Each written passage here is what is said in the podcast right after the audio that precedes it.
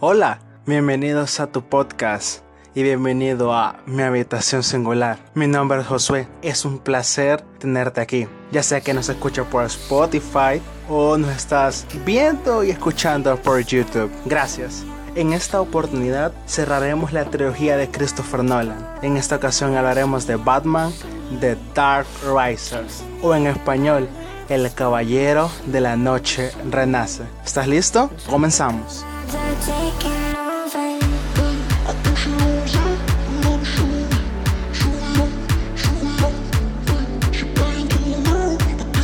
Vive lo suficiente para convertirte en un villano o muere siendo un héroe. Una frase que se nos viene dando desde la primera película, no explícitamente y no textualmente, si bien esa frase la dice Harvey Dent en la segunda. Pero para esa final de trilogía lo haremos en un orden diferente. Narremos los hechos luego concentrémonos en los personajes. Luego de Batman haber nacido y haber consolidado como no un héroe, porque jamás se renombró como un héroe, aunque la ciudad así lo tenía, sino como un caballero misterioso que simplemente hace lo que sea por su ciudad. Luego fue roto y destruido por su némesis, por su villano sin igual, por el Joker, y él es derrotado y es tomado como el villano de la ciudad. Han pasado 8 años y Bruce Wayne se ha sumergido en su pena y en su dolor. Recuerdo que cuando hablamos de Avatar, la leyenda de Anne, hablamos de que cuando uno pierde el propósito, pierde la fe, pierde su sueño, se vuelve un ser inmundo y sin algo que hacer, ya no tiene sentido la vida. Así es Bruce Wayne, lo perdió todo. Vamos, perdió quién era. Bruce Wayne era la máscara, quien trata de ser ahorita es una máscara. Él realmente era Batman y lo perdió. Perdió quién era. Sí, salvó la ciudad. Se creó la famosa Ley Dent, la cual le dio dientes a la policía para ser más severa con los criminales, crear una prisión especial, de que cierto grupo de mafiosos no pudieran ni siquiera apelar a, un pago para poder salir. Entonces sí, la ley Dent funcionó, pero fue una farsa, fue una farsa. ¿Hasta qué punto fue bien hecho eso? Salvaron la ciudad a costa de una farsa. Bruce Wayne, al verse su ciudad amenazada por Bane y nuevamente la Liga de las Sombras, tiene que resurgir, pero ya no es ese héroe de hace 8 años. Ahora ya no tiene una motivación. Su cuerpo le duele, tiene heridas, moretones, está desgastado, desfasado. La ciudad lo odia, lo persigue. Tiene juguetes nuevos promocionados por Fox, pero ¿y qué más? ¿Qué más va a hacer? Simplemente se acabó su época. Y en el momento más lúgubre, Payne lo derrota otra vez. Bruce tiene que salir del hoyo en donde lo mandan y renacer como alguien nuevo. Tiene que consolidarse como un nuevo héroe. Renace y así salva a su ciudad, pero esta vez salvándola, dejándolo todo por ella, hasta su vida. Ese es el argumento de la película, esa es literalmente la película resumida. Tengo que dejar algo claro. La trilogía, si la tendría que poner en un orden cronológico de la peor a la mejor, en primer lugar estaría Batman Begins, luego estaría esta y hasta arriba estaría Batman The Dark Knight. Eh, si bien para mí, como criterio de alguien que ama a Christopher Nolan y ama a Batman con locura, es un cierre que me dejó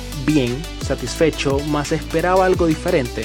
No lo niego, sentí muchísimas emociones al verlo. Tuve la oportunidad de ver esta película en el cine, verla en pantalla grande y verla con un eh, perfecto sonido, ver esos efectazos especiales y ver la emoción. Y fue un cierre muy bueno, pero no puedo decir que fue un cierre perfecto. Aunque sí tengo que remarcar que es la visión que Christopher Nolan tenía para su trilogía. Pero ahora adentrémonos en los personajes dejando a Bruce para el final. Empecemos por Gotham. Sí, la ciudad de Gotham es un personaje. Cuando conocimos a Gotham en una ciudad pudredumbre, llena de calumnia, corrupción, villanos, males, creo que era el peor lugar para vivir si lo hacemos en plusvalía, creo que las casas eran súper baratas. El hecho de quién desea vivir en una ciudad así. Tenía criminales por todas partes. Creo que el 98% de la policía era corrupta. Luego aparece Batman y todo se establece un poco, se calma un poco, pero aún así en Batman Dark Knight todavía hay un poco. Pero ya para Batman The Dark Rises, la ciudad está bien, está en paz aparente. Simplemente el mal se radicó ya que ahora hay una ley más estricta. Pero ahora la gente, aunque está bien, tampoco tiene fe, tampoco tiene esperanza. Hay algunas personas que sí siguen deseando y siguen creyendo en Batman y siguen haciendo el bien por Batman. Pero ¿cuánto tiempo deberá pasar para que la gente olvide a Dent? Porque si olvidaron a Batman, pueden olvidar a Dent. Se nos es introducido un nuevo personaje, el que es Miranda Tate, que es una empresaria que aparentemente trata de ayudar a la compañía de Bruce.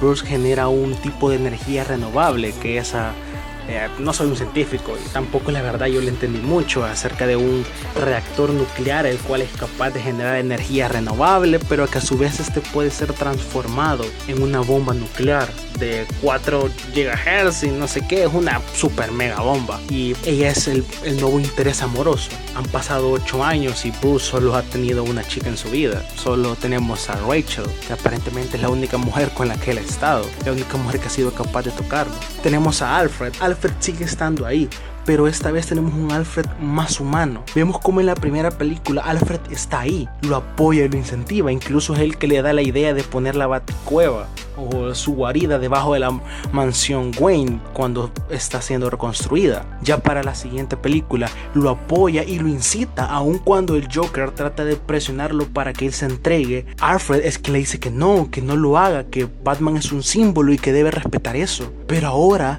después de haberlo visto sufrir, de haberlo visto llorar, arreglar huesos, después de 8 años, de 16 años, de 7 años de verlo alejarse, regresar por 1, 2, 3 años y 8 años de verlo sufrir, ya no quiere ver sufrir a su hijo, a su amado, a, su señor, a quien más ha querido. Ahora está totalmente arrecio de la idea de que regrese siendo Batman. Está totalmente destinado a que no, a que no debe volver a que no puede pasar. Esto se planta perfectamente luego de que Bruce reaparece, decide reaparecer en uno de los regresos más épicos, presentándose literalmente con toda la policía persiguiéndolo y que a pesar de que hay un robo de banco cerca, la gente le importa más atrapar a Batman. La frase que dice uno, uno de los policías es, ¿a quién quieres atrapar? ¿A un simple villano o el que mató a Harvey Dent? En esa estima lo tienen. Han olvidado completamente todo lo que Batman hizo. Una vez escuché y una frase que me quedó muy grabada en la mente es, puedes hacer 50 mil obras buenas, puedes salvar a todo el mundo, pero comete un solo error, todo el mundo olvidará lo que hiciste. Eso le pasó a Bruce, a Batman, ni siquiera fue su error, solo lo admitió, pero todo el mundo se olvida que gracias a él la ciudad se levantó. Gracias a él pueden tener el valor de enfrentarlo a él. La policía de hace 8 o 9 años atrás con esa policía corrupta ni siquiera hubiera tenido los pantalones de enfrentarse a Batman. Pero gracias a Batman ahora pueden enfrentarse. Ahora se paran ante el mejor detective y al tipo que le pateó el trasero a media mafia de Ciudad Gótica. Se nos presenta a un tal Blake, un policía el cual de entrada sabe completamente quién es Bruce, sabe que él es Batman, porque es como él, es un, niño que perdió a sus padres, pero que esta vez es diferente, él siente un dolor diferente, a él nadie le quitó sus padres, sus padres murieron por sus propias decisiones, ese dolor de cargar de no los vi morir por alguien más, los vi morir porque ellos desearon morir, no les importé yo, simplemente murieron, se convierte en un policía y es la viva imagen de lo que Gordon alguna vez fue un policía recto que trata de hacer las cosas bien, pero es un policía objetivo. Él no cree que Batman haya causado un mal, él no cree que Batman haya causado un error, sigue creyendo en Batman, aunque todos lo tachen de un niño tonto y estúpido por confiar en él. Tenemos lo que para mí, si bien no parece tanto como yo quería, pero es una actriz que me encanta, que es a Selina Kai interpretada por Anne Hathaway por favor, Christopher Nolan, tengo esa única queja para ti, Christopher. ¿Por qué no ponerme más de Gatúbela? Por favor. Se miraba hermosísima en ese traje. Sigo sin entender cómo podía caminar con esos tacones. Pero por favor, Anne Hathaway es de las mujeres más hermosas que hay en el universo. Y tenemos a Bane, que es el antagonista de esta lucha. Bane trata de restaurar la Liga de las Sombras Bane es mucho más brutal de lo que fue Ra's al Está dispuesto a más y él no subestima a Batman. Él entiende que Batman es un villano de respeto, pero a diferencia de Batman, Ghul, perdón, a diferencia de Batman, Bane en este momento su motivación, su propósito es más fuerte. Recuerden cuando en la primera película hablamos de por qué Ra's al Ghul no se salvó, no decidió salvarse y por qué Bruce o Batman lo pudo vencer. Porque el propósito, el sentido de vida, la meta de Batman había superado a la de Ra's al Ghul. Ahora es al revés. El propósito de Bane de acabar con la maldad, de erradicar al mundo de Ciudad Gótica, de un centro de pudredumbre y maldad es mucho más fuerte que la que tiene Bruce, porque Batman ya no tiene una motivación certera. Se convierte nuevamente en Batman porque es lo único que sabe hacer. No sabe hacer otra cosa más que ser Batman. Y por último, tenemos a Batman. Batman, Batman está roto. Y la palabra es tanto figurativa como literalmente. Él está roto, está destruido. No tiene ligamentos, eh, algunas articulaciones le fallan, tiene casi destrozada la rodilla, tiene hematomas, moretomas, contusiones, huesos rotos. El tipo está roto físicamente y figurativamente también. Cree que su única motivación es el hecho de que no tiene miedo. Al salir a enfrentar a Bane, lo trata como otro criminal más. Batman vuelve a cometer el mismo error que cometió con el Joker. Lo confundió con un criminal más. Lo confundió, ah, es igual a Ra's al Ghul, ya vencí a Ra's al Ghul, puedo vencerlo a él. Si Ra's al Ghul es el líder, lo puedo vencer a él. Ra's al Ghul se infiltra en la ciudad atacan a Gordon porque Gordon es el único policía que aún se mantiene recio a que el mal puede regresar. Quienes atacan el banco es, es Bane, ataca el banco, el banco, eh, la bolsa de valores y roba. Ahí donde aparece Batman en una secuencia espectacular donde nos presentan el murciélago la nueva nave. El diseño es excepcional, es magnífico. El diseño de efectos especiales que tiene, que hizo Christopher Nolan es magnífico. Ve aquí cómo policías aún confían en Batman. Porque hay un policía que está por dispararle un policía joven, mientras uno ya de avanzada edad le dice, guarda tu arma, ¿estás listo para un espectáculo? Porque todavía hay gente que cree en Batman, pero Batman no lo ve. Se alía con Selina Kai, que es Gatúbela, luego que esta Selina le roba el collar de su madre. La logra arrastrar y le pide que lo lleve con Bane, porque sabe que Bane lo está buscando. Se presenta con su traje normal, él cree que va a ganar, y esa secuencia es épica si bien toda la película tiene momentos buenos, otros no tan malos, este momento es el clímax de la película.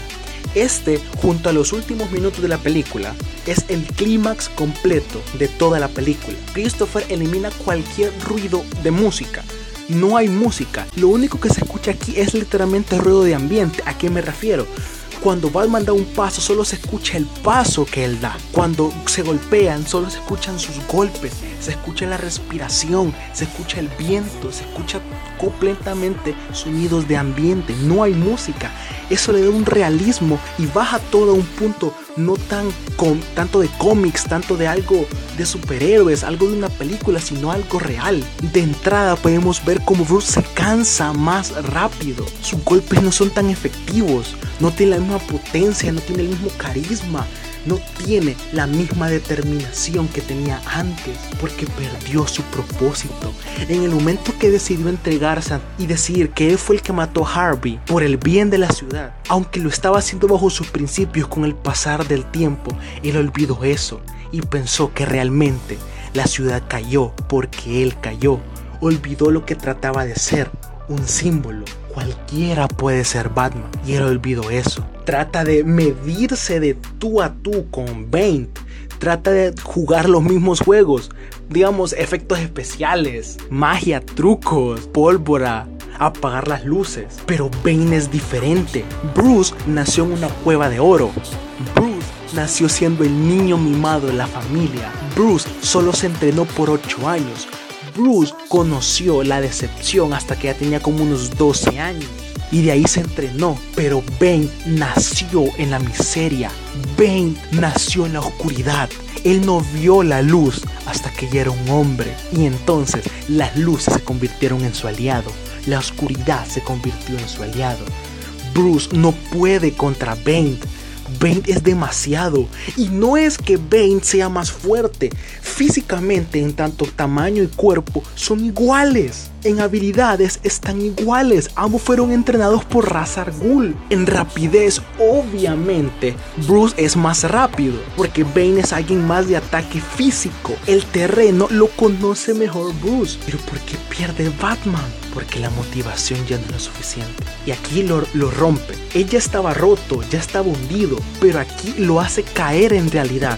Batman cree que todavía tenía una esperanza de regresar como el de antes, pero aquí Bane lo rompe en dos movimientos. Uno, rompiéndole el casco. Hay que tener algo claro, en la primera película Batman Begins nos muestra que para poder romper un casco de eso se necesita la fuerza de un bate. Un bate. Hay que ponerle cuánta fuerza tiene Bane en ese maldito puño. Le rompe el casco. Bane sabe que él es Bruce Wayne y le deja solo la mitad del rostro para que entienda la dualidad de los personajes. Él toda la vida había creído que solo podía ser uno u otro, pero jamás había aceptado que podía ser ambos. Y por último, le rompe la espalda, la columna vertebral como nosotros nos sostenemos. Sin columna el ser humano no puede sostenerse, se cae, lo rompió. Ahora sí, literalmente. Si hablamos en quién ejerció más daño físicamente a, Batman, obviamente es, el, es Bane físicamente. Pero todo esto, si el Joker nunca hubiera aparecido y nunca hubiera roto a Batman como lo rompió, Bane no hubiera tenido oportunidad. Batman es llevado a la prisión a la prisión que es un hoyo en la tierra donde literalmente solo hay una cuerda para salir, una cuerda donde se lleva una piedra, donde para poder escapar, porque no hay guardias, simplemente hay que saltar a otra piedra, distancia es muy alta y todos ocupan soga. Aquí le reacomodan la espalda y Bane le dice, ansías morir, no le temes a la muerte, verás cómo destruyo tu ciudad, como hago que se consuma por dentro y después de eso tendrás mi permiso para morir. Y lo deja ahí. Los doctores que están ahí le reacomodan la espalda. Cuando está listo, porque tiene una visión que ve a Ra's al Ghul y él se hace la idea de que Ben es hijo de Ra's al Ghul. Porque Ra's al Ghul nos contó la historia de que tuvo una mujer que amó y que perdió. Probablemente su hija. Bruce se centra en eso y empieza a entrenar su cuerpo, su cuerpo porque cree que es lo único que necesita. Volviendo a Gótica, en Gótica, en una de las escenas más épicas del mundo del cine, Bane hace estallar un estadio, deja a toda la policía baja o soterrada y da un discurso de anarquía total, diciendo que las autoridades son corruptas, dando un discurso de que la ley Den es un chiste. Gordon iba a renunciar y había hecho un discurso diciendo toda la verdad. Pero cuando fue herido, Bane consiguió ese discurso y lo lee. Le deja a todo el mundo en claro quiénes realmente mintieron. Ya nadie cree en la policía. Se crea una anarquía total. Destruyen todos los puentes aledaños, dejando solo uno disponible. Gracias al reactor que había creado Bruce, crean la bomba atómica, que según en palabras de Bane hay un ciudadano común que tiene el detonador. Si no hacen lo que le dice, explotará la ciudad. Hacen juicios, juicios marciales para determinar la culpabilidad. No para ver si sos culpable, no, simplemente para sentar sentencia. Es o ahorcamiento, o caminas por el hielo y probablemente te mueras. De las dos maneras vas a morir. Aquí tenemos eh, otra vez eh, reviviendo un personaje que fue el espantapájaro de la primera película, aunque aquí tiene un papel terciario. La ciudad está en un caos. La ciudad es un caos completo, anarquía pura.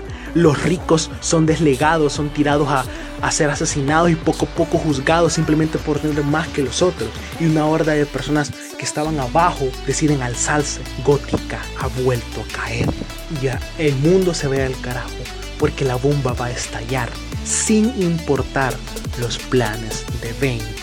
La ciudad va a explotar. Regresamos con Batman estando en el hoyo. Hay un doctor ahí que es un doctor del que lo odia Bane porque gracias a ese doctor Bane ocupa una máscara, una máscara ya que él tiene mucho dolor por tantos golpes y un, un exceso de, cirugías le dejaron un dolor permanente. La máscara lo reduce un poco. Esto es totalmente diferente al Bane que es de los cómics, pero digo, es una versión mucho más real. Bruce intenta salir y se tira una y otra y otra y otra vez de ahí y siempre cae. Vemos una visión que tiene de su padre cuando lo está a punto de levantar del hoyo que cayó en la primera película. Es aquí donde tiene sentido la frase de su padre, ¿por qué nos caemos? Para aprender a levantarnos. Y aquí un personaje totalmente X es quien da el mejor mensaje de la película. Es quien da un mensaje que deberíamos aprendernos y grabarnos de memoria. Este médico le dice, ¿crees que no temerle miedo a la muerte te hace más fuerte? Eso te hace más débil. El miedo a la muerte es el mayor motivador. ¿Cómo ir más rápido? ¿Cómo pelear más fuerte? ¿Cómo dar más de ti? ¿Cómo dar más del 100% que tienes ya? Es el miedo a la muerte, es el miedo a fracasar, es el miedo a que no puedes lograr tus metas. Porque si no tienes miedo a nada, nada te importa. Si nada te importa, no puedes dar el 100% en todo lo que hagas. Es el miedo la mejor arma que un ser humano puede tener. El miedo nos motiva, el miedo nos enseña quiénes somos realmente. Cuando una persona está a punto de morir y siente ese miedo, realmente revela la verdadera persona que es. Revela quién es realmente, revela su real humanidad, porque el miedo saca lo mejor de nosotros. Pero muchas veces nos enfrentamos al miedo de mala manera, nos enfrentamos a él huyendo, pero al miedo hay que plantarle cara, hay que plantarle en su madre, hay que palarse enfrente y decirle, aunque te tengo miedo, te voy a enfrentar. No importa cuál sea tu miedo, dolor, pena, culpa, remordimiento, odio, resentimiento, dolor físico, maltrato psicológico, físico, decepción, pena, desilusión, un corazón roto, que perdiste un padre, perdiste un hermano, perdiste un amigo, ese miedo el que enfrentarlo, como la única manera que le vas a ganar es enfrentándolo realmente. Entonces, ¿qué debo hacer? pregunta Batman. Salta sin la cuerda, tírate al miedo absoluto. Y Batman lo hace. Esta vez sube sin la cuerda. En un momento épico, aunque es un momento cliché, el problema de las terceras partes de las películas es que sabes que el héroe va a ganar, es que sabes que el el héroe se va a levantar, pero eso no le quita lo épico del personaje. Ver cómo está parado en el borde, sin cuerda, a punto de tirarse al miedo y salen murciélagos, como en la primera vez que se enfrentó al miedo en ese pozo en su casa. Los murciélagos, lo que él tomó como miedo y lo enfrentó, ahora tiene que volver a enfrentarlo y escapa. Escapa de la prisión, regresa a su ciudad a tan solo unos cuantos días para que la bomba explote. Recluta a Gordon y a Blake y un sector de los policías lo rescata. ¿Cómo lo hace? Con una señal, demostrando la ciudad gótica que Batman aún existe y que aún deben tener esperanza, con una señal de fuego que renombra su logo y la ciudad se levanta y pelea. Batman vence a Bane, lo vence, lo vence completamente, lo derrota. Pero aquí se viene el clip high de la película, el what the fuck. Amanda Tate es realmente la hija de Ra's al Ghul. Ella lo planeó todo ella lo planeó todo y ella tiene el detonador. Pero holy shit, Fox ya había creado algo para que el detonador no sirviera. Pero aún así la bomba va a explotar. Tienen una persecución entre Gatube, la que se une a Batman. Una persecución. Gatube, la mujer más hermosa. Pero la bomba va a explotar. Así que Bruce decide sacrificarse. Su nave no tiene, entre comillas, piloto automático. Así que se lo lleva agarra su nave, lleva cargada la bomba, va a explotar. Gordon le pregunta, Gordon le dice, jamás me interesó quién eres, pero la ciudad debe saber quién lo salvó. En la primera película, quien recibe a Bruce después de haber perdido a sus padres es Gordon, es quien le da una manta y le dice que todo estará bien, y estas son las palabras de Batman. Cualquiera puede ser un héroe, tan solo un policía que le brinda una manta a un niño que acaba de perder a sus padres y le dice, todo estará bien. Batman se va y a lo lejos con un sonido triste, lúgubre, la bomba explota. Se ve a lo lejos. Batman muere. Cuando se trata de buscar y después indagar un poco, la ciudad vuelve a tener a Batman como héroe. Vuelven a poner su, su logo en, en un reflector para que la gente sepa que hay esperanza. y esta película nos vuelve a dar un giro, un otro holy shit. El verdadero nombre de Blake es Robin. El Robin.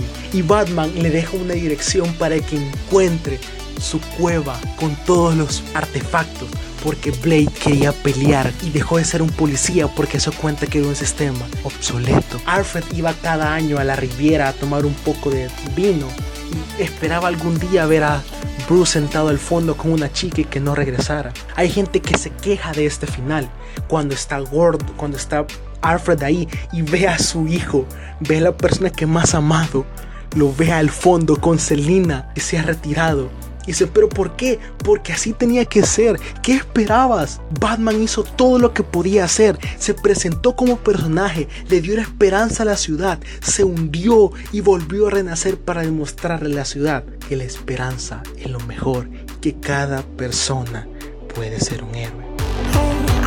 Y es así como termina Batman de Dark Rises y la trilogía de Christopher Nolan.